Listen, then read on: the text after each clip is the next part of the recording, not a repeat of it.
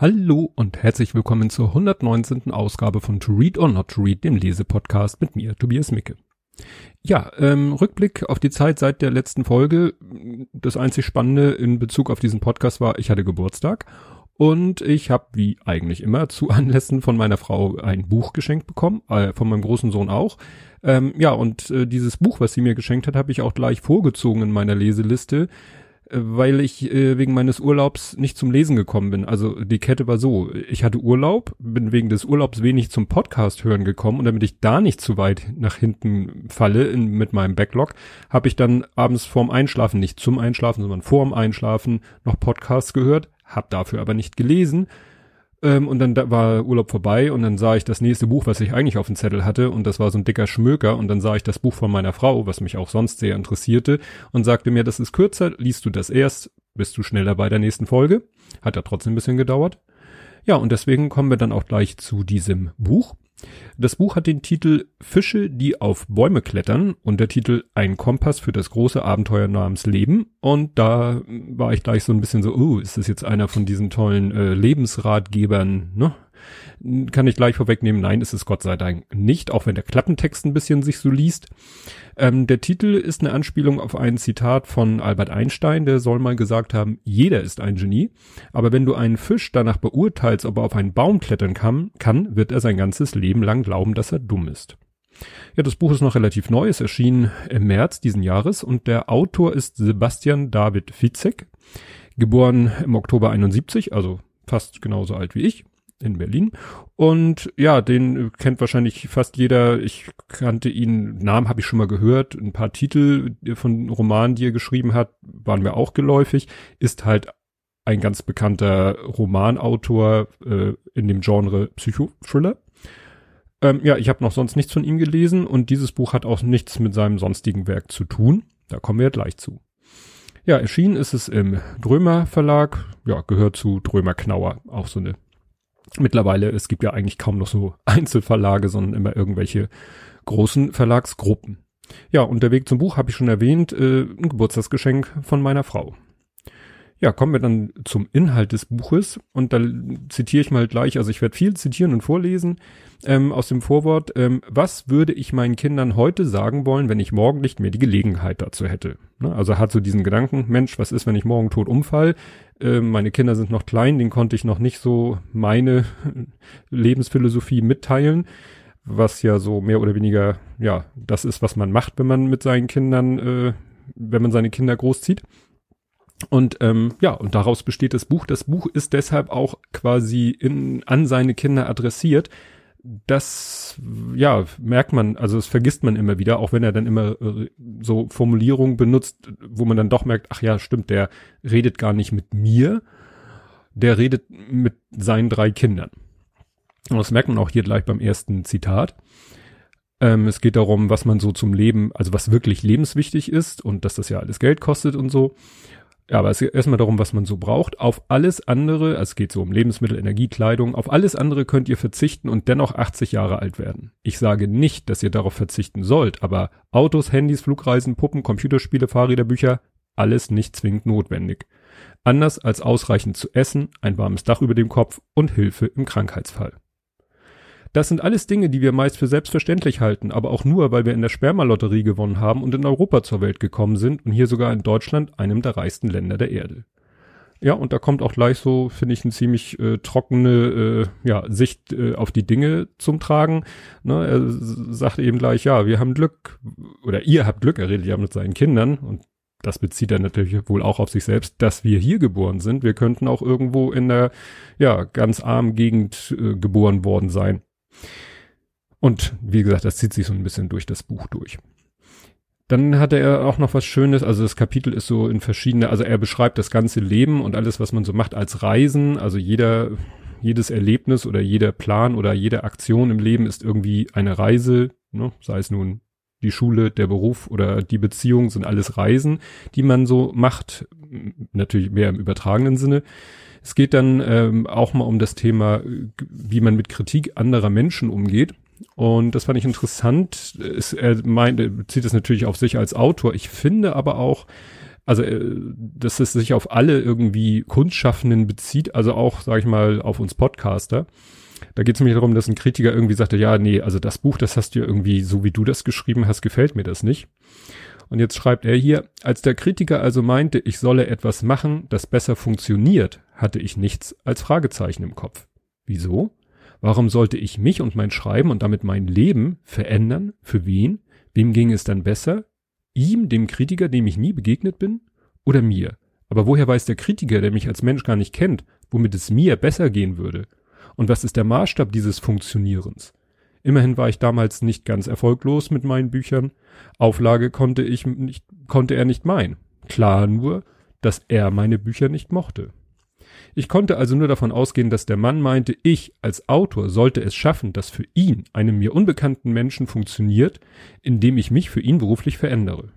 Selten spricht jemand so deutlich aus, dass er Mitbürger für Menschen hält, die einem vom ihm da festgelegten Daseinszweck zu entsprechen haben.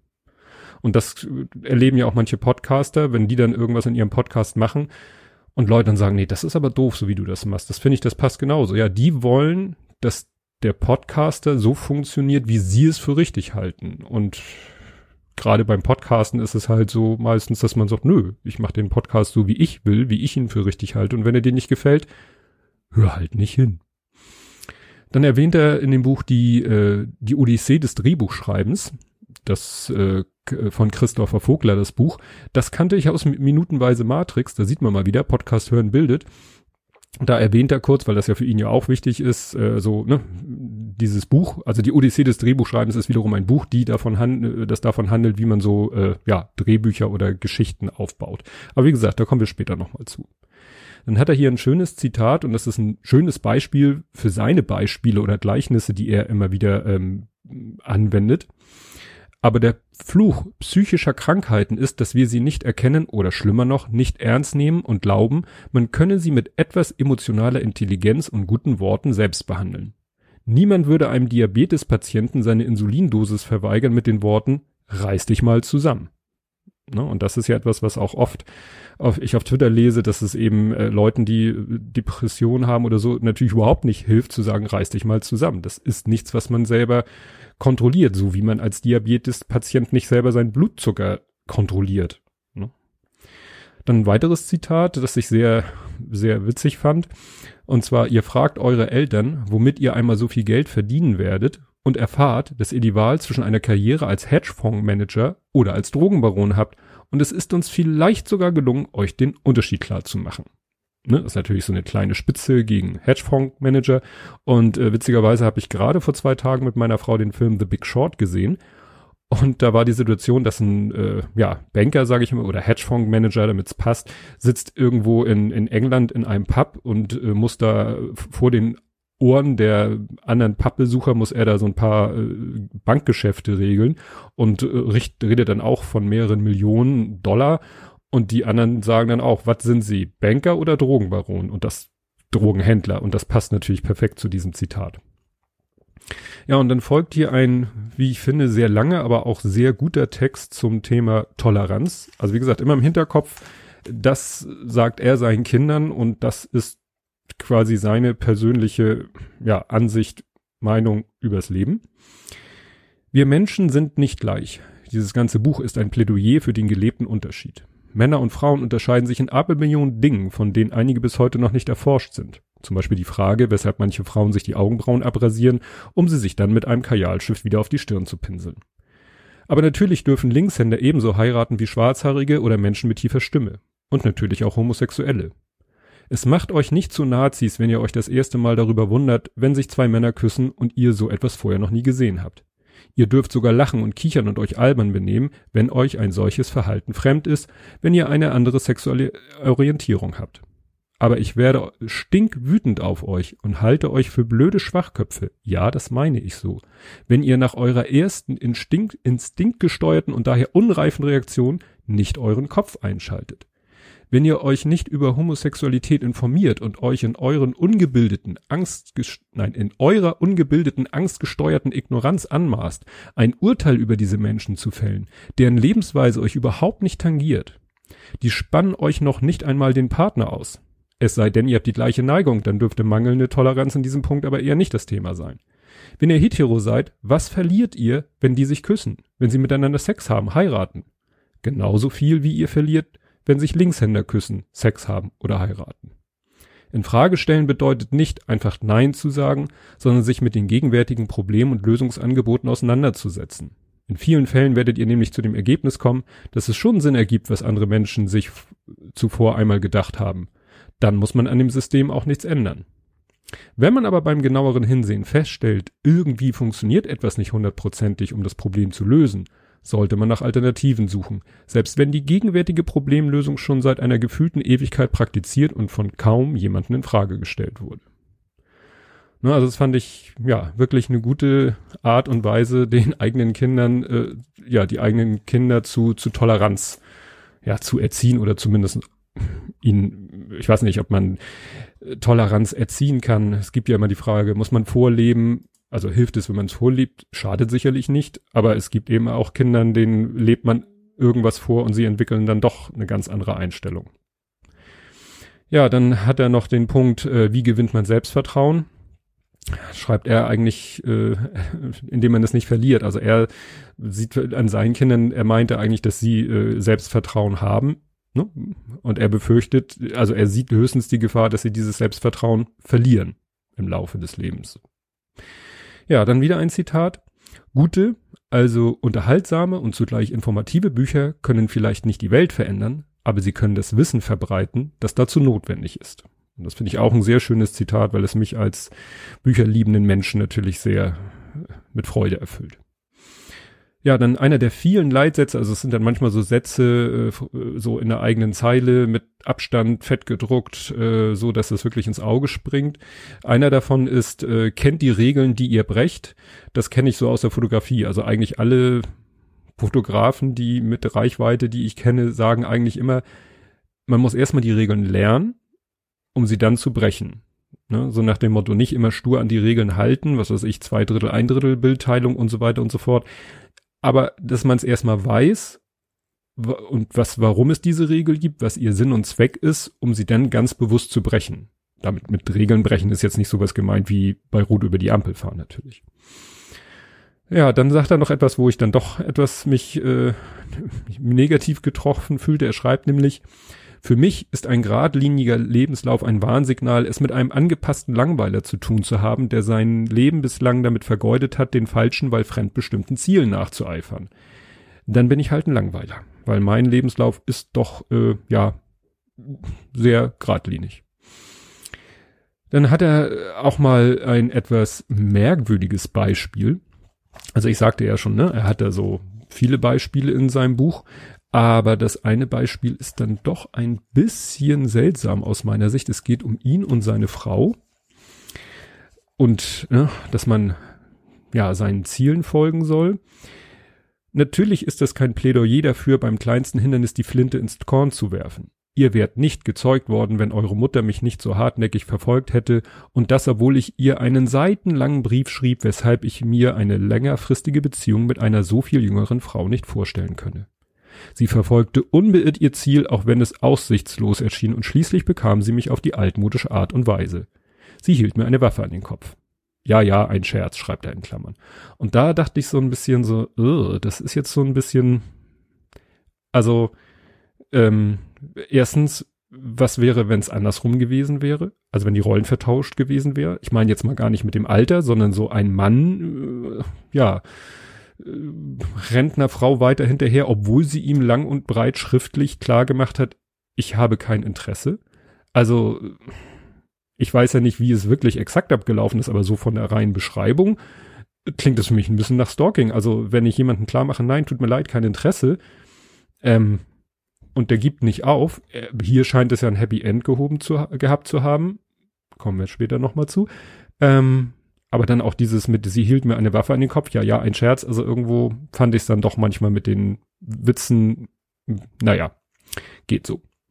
Und jetzt kommen wir nochmal zu dem Thema ähm, Storytelling. Also er hatte ja schon dieses Odyssee des Drehbuchschreibens von äh, Christopher Vogler, was ich aus Minutenweise Matrix kenne. Und jetzt schreibt er hier noch, erinnern wir uns nochmal an die im Übrigen auf Aristoteles zurückgehende Drei-Akte-Struktur von Geschichten, die wir einander gerne erzählen. Der Held bekommt das Angebot, eine Reise anzutreten und bricht in eine ungewohnte Welt auf. Je größer die Diskrepanz zwischen der gewohnten und der neuen Welt ist, umso interessanter ist übrigens die Geschichte. Welche Diskrepanz könnte größer sein als die zwischen Harry Potters Dasein unter der Treppe im Hause der Dursleys und der Welt der Zauberschule Hogwarts? Ja, und das erinnert mich eben, ja, an diese äh, Heldenreise. Und die habe ich allerdings zu, von der habe ich zuerst gehört, nicht bei Minutenweise Matrix, sondern im Podcast Schlaulicht. Ne, da ging es ja auch mal so, die haben da ja auch mal so Parallelen entdeckt zwischen verschiedenen äh, bekannten Geschichten, Büchern oder auch Kinofilmen, wo immer irgendwie der Held äh, so ziemlich das Gleiche, ähm, ja, dass ihm das Gleiche widerfährt. So, jetzt verliere ich hier ein bisschen den Überblick. Genau. Ach so, ja, dann hat er mal äh, eine Katze aus Mallorca gerettet. Also hat irgendwie haben ihn Bekannte angeschaut gesagt, du, wir haben hier auf Mallorca eine Katze, der, ne, wenn wir die jetzt nicht irgendwie retten, dann wird die eingeschläfert und dann hat er gesagt, ach ja, wir wollten eh ein Haustier und hat er halt ne, mit ein bisschen Aufwand diese Katze aus Mallorca zu sich nach Hause geholt, also in seine Familie. Und dann hat er das auf Facebook gepostet und da sagt er selber, das war ein Fehler, in Anführungszeichen, ein Fehler weil da wurde er ernsthaft, wurde ernsthaft gefragt, wieso hast du eine Katze aus Mallorca gerettet? In Deutschland gibt es doch genug, die Hilfe brauchen. Ganz ehrlich, ich hatte mir darüber überhaupt keine Gedanken gemacht. Als mich meine Bekannte fragte, ob wir Katzen aus dem Tierheim haben wollen, war es mir vollkommen egal, ob sie aus Palma oder Passau kommen. Sandra und ich wollten einfach zwei Tieren ein Zuhause geben, so wie vor einigen Jahren auch der Basset-Hündin Molly, die aus einem bayerischen Tierheim kam. Der Verweis darauf, dass das Elend anderswo doch größer oder mindestens genauso groß wäre, wird von vielen Menschen übrigens als Argument fürs Nichtstun genutzt. Wieso soll ich Geld für hungernde Kinder spenden? Es sind ja Millionen, die kommen eh nicht an, außerdem ist anderswo die Not noch größer. Ja, und das kennt man ja leider Gottes äh, unter dem Stichwort Whataboutism. Ne? Diese Denkweise so nach dem Motto, warum soll ich hier was, warum machst du dies, das ist doch viel schlimmer. Ja, äh, dann hat er noch ein Beispiel, wo er erzählt, dass ein Freund von ihm hatte eigentlich einen sicheren Job, hatte aber irgendwie parallel in seinem Hobby da so eine Idee, eine technologische Idee. Und aber um die in die Tat umzusetzen, hätte er eben seinen sehr sicheren Job aufgeben müssen. Und von der war nicht nur er, sondern auch seine Familie abhängig. Und da ging es darum, was mache ich jetzt, mache ich dies oder mache ich das? Und er äh, stellt dann eben da, ja, dass äh, äh, weil auch die Frau ihn unterstützt hat, also sein Kumpel unterstützt hat, der sich dafür entschieden und ja, der hat dann eben diesen Start-up, eine Firma gegründet mit dieser technologischen Idee, die er hatte und das war halt ein Erfolg und das nimmt er so als Beispiel für, man soll dann auch mal auf sein Bauchgefühl hören und das ist natürlich etwas, wo mir das nächste Stichwort einfällt, Survivorship Bias. Also bei seinem Kumpel hat es nun geklappt, aber wie viele Leute sind in einer ähnlichen Situation und es schlägt fehl? Ne? Deswegen daraus jetzt gleich äh, so, ein, so ein Grundprinzip abzuleiten, man sollte auf sein Bauchgefühl hören, ist vielleicht dann doch ein bisschen zu, zu einfach. Ja, dann hat er noch ein, äh, stellt er selber so dar, ein Prinzipienparadox. Und zwar, Beispiel, also Beispiel schreibt er hier, Beispiel, Motivationstrainer raten einem möglichst groß zu träumen. Andere Lebensberater empfehlen, im Hier und Jetzt zu leben, den Moment zu genießen. Das klingt wie ein Gegensatz. Soll ich mir große Ziele setzen und in Vorfreude auf die Zukunft meinen Tag planen? Oder soll ich den Moment leben ohne Zweifel und sorgen, ob ich meine Lebensziele Ziele jemals erreichen werde? An dieser Stelle sei schon mal verraten, dass es genau diese widersprüchlichen Wahrheiten sind, die uns das Dasein so schwer machen. Ja, weil das ist natürlich ne, immer dieses so, schränke ich mich jetzt ein ne, lege ich viel für die Altersvorsorge zur Seite, damit ich im Alter nicht irgendwie da ein ganz ja, bescheidenes Leben führen muss und gar nichts habe von meinem Ruhestand. Ist natürlich doof, wenn ich dann in den Ruhestand eintrete und sterbe, dann habe ich nichts davon. Ne, dann wäre das wäre die dann doch vielleicht jetzt lieber in Saus und Braus leben und scheiß auf die Altersvorsorge. Ja, und dann kommt der Ruhestand, man hat nichts zur Seite gelegt und lebt noch äh, 20, 30, 40 Jahre, das ist schon sehr optimistisch, ähm, aber in ganz bescheidenen Verhältnissen und hat dann von seinem Ruhestand nichts. Also den Konflikt sehe ich halt auch. Ja, was mich noch gefreut hat, er hat dann noch einen Buchtipp so eingewoben für das Buch Das Rosie-Projekt. Habe ich mal nachgeguckt. Das war Folge zwei Folge zwei aus dem Juni 2015. Da habe ich dieses Buch vorgestellt, das er wohl auch sehr gut findet. Ja, ein weiteres Zitat ist, wir können nur vermuten, dass unser Dasein einem höheren Zweck dient. Ergo fußen alle unsere Entscheidungen ebenfalls auf einer Vermutung. Und das macht selbst die augenscheinlich rationalste Entscheidung zu einer Wette mit der Zukunft. Ob wir diese Entscheidung eingehen sollen, kann uns immer am Ende, nein, kann uns am Ende immer nur der Bauch sagen. Ne, da sind wir wieder bei der Bauchgeschichte. Ja, dann hat er hier ein Kapitel, das heißt Sackgassen, und da hat er dann einmal das Thema ähm, auch Beziehung. Wohl möglich führt euch eine eurer Lebensreisen in eine unglückliche Beziehung. Ich will es nicht hoffen, nur mal als Gedankenspiel annehmen. Vielleicht habt ihr mit eurem Partner Kinder, einen gemeinsamen Freundeskreis, einen Kredit, den ihr zusammen abbezahlen müsst. Ihr könnt den Gedanken nicht ertragen, die Kinder nicht mehr täglich aufwachen zu sehen, zu erleben, wie sich die Freunde in Lager aufspalten und eure Altersvorsorge in Schieflage gerät. Dennoch könnt ihr euch zwischen dem Status quo und einer Trennung entscheiden. Das ist so eine Vorahnung. Das, da werde ich dann am Ende noch mal was zu sagen. Ich weiß, ich habe hier ganz viele so, ne? Kommt noch, kommt noch, kommt noch. Aber einige habe ich ja auch schon aufgelöst. Dann hat er noch auch interessanterweise das Thema Diät oder Ernährung. Und da sagt er, denn meine Fitzek-Faustregel für Diäten lautet, nur wenn ich mal in eine Ernährungsumstellung auf Dauer und ein Leben lang durchhalten kann, ist sie sinnvoll. Sollte ich sie nur für vier Wochen während einer Fastenzeit auf Kur oder ein Jahr aushalten, muss ich kein Orakel sein, um euch den Jojo-Effekt zu prophezeien. All die Kilos, die ihr schnell verliert, sind bald doppelt und dreifach wieder drauf. Ja, und ich bin im Moment nämlich auch in so einer Phase, ich zähle meine Kalorien nicht mehr, das habe ich ja sehr lange gemacht, sondern ich habe einfach so das Ziel, ähm, ich habe mich ja, habe mir ja so eine sehr strukturierte Ernährung angewöhnt, heißt, ich esse eigentlich fast immer dasselbe. Und ich weiß auch mittlerweile, welche Portionen so gut und richtig für mich sind. Und im Moment klappt das ganz gut. Aber ich habe auch so im, natürlich mein Gewicht im Blick und wenn das dann mal nach oben geht, denke ich auch so, naja, hast du dich vielleicht, hast du da irgendwie so ein bisschen was einschleifen lassen, dass du vielleicht sagst, jeden Tag doch irgendwie mehr isst, als du früher ne, als ich noch Kalorien gezählt habe, getan hast. Also das, ja, kennt jeder, der also Diät ist äh, ja eigentlich eine lebenslange Ernährungsbeobachtung zumindest.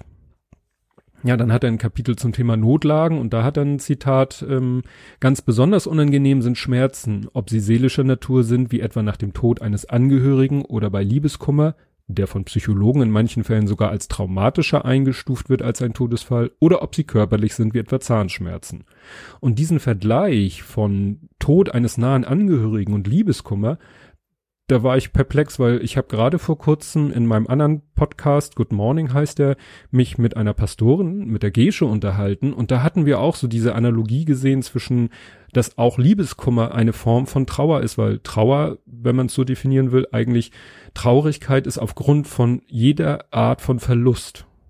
Und Liebeskummer ist ja auch ein Verlust. Ne? Und dass er genau das hier so sieht und das behauptet er, dass sogar Psychologen der Meinung sind, dass das sogar traumatischer sein kann als ein Todesfall, fand ich dann doch sehr spannend. Ja, am Ende kommt noch mal ein Plädoyer ähm, dafür, dass man ähm, sich, wenn es einem schlecht geht, dass man sich dann Hilfe holen soll. Und zwar vielleicht auch eher von Experten als in Anführungszeichen nur von Freunden.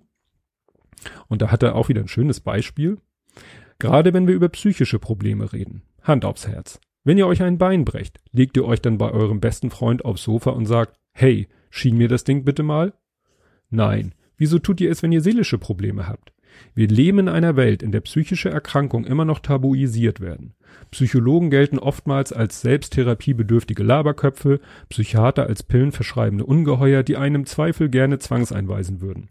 Überhaupt rät der Bauch von einer medikamentösen Behandlung bei seelischen Erkrankungen ab, als könnten schwerste depressive Störungen allein durch gute Gespräche und ein wenig positives Denken gelöst werden.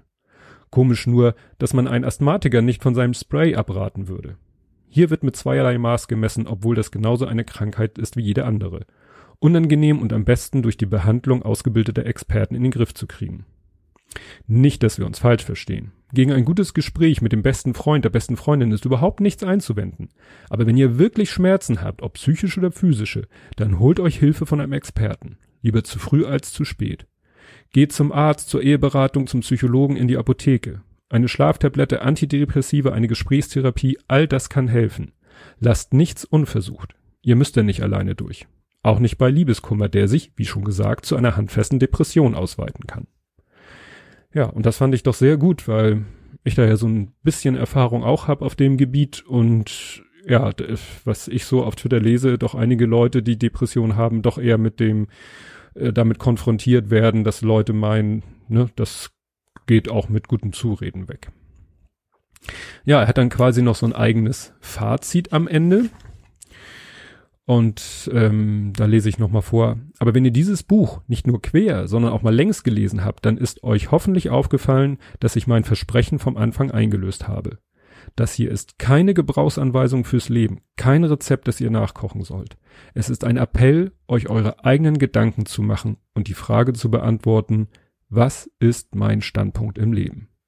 Und das finde ich so schön an diesem Buch, dass er eben, ja, nicht so, ne, wie so ne, die Weisheit mit Löffel gefressener, da so sagt, so und so müsst ihr es machen. Natürlich tut er in gewissen Bereichen auch, aber wenn er es tut, dann in einer Form und Art und Weise, die ich persönlich voll und ganz äh, mitgehen kann. Also das Buch spricht mir wirklich in größten Teilen aus der Seele. Ich könnte es meinen Söhnen geben und sagen, lest es. Das, was er sagt, stimmt zum größten Teil mit meinen Gedanken überein. Wie gesagt, ich habe ja schon erwähnt, was, wo es vielleicht nicht so hinhaut. Also wie zum Beispiel mit dem Survivor Bias oder mit dem Stalking oder so, das finde ich so ein bisschen kritikwürdig. Ähm, naja, und jetzt nochmal, ja, ich hatte ja schon gesagt bei diesem Thema, wo er so gesagt hat, wenn eine Beziehung zu Ende geht und ne, unter Sackgassen war das ja, ähm, auch er ist natürlich nicht perfekt. Es kam nämlich gerade jetzt vor kurzem die Info an mich herangetragen von durch meine Frau, die sagte, ja, du übrigens, der Fitzek und seine Frau, die haben sich getrennt. Ne? Also obwohl er jemand ist, wo ich sage, ja, das ist ein kluger Mensch mit guten Ansichten, trotzdem haben sich seine Frau und er getrennt und ich hoffe, dass das natürlich, ich weiß nicht, wie alt seine Kinder mittlerweile sind. Zu der Zeit, wo er das Buch geschrieben hat, waren sie so, was war das, drei, fünf, neun, ich glaube so in der Größenordnung und so lange ist es wohl noch nicht her, dass er das Buch geschrieben hat. Ist natürlich immer, ja, suboptimal, um es mal ganz vornehm auszudrücken. Ja, ansonsten kann ich das Buch wirklich sehr empfehlen. Mhm. Ob man es nun für sich selber liest oder ob man es seinen Kindern geben möchte, das hängt ja von der eigenen Lebenssituation ab. Und das soll es zu diesem Buch gewesen sein.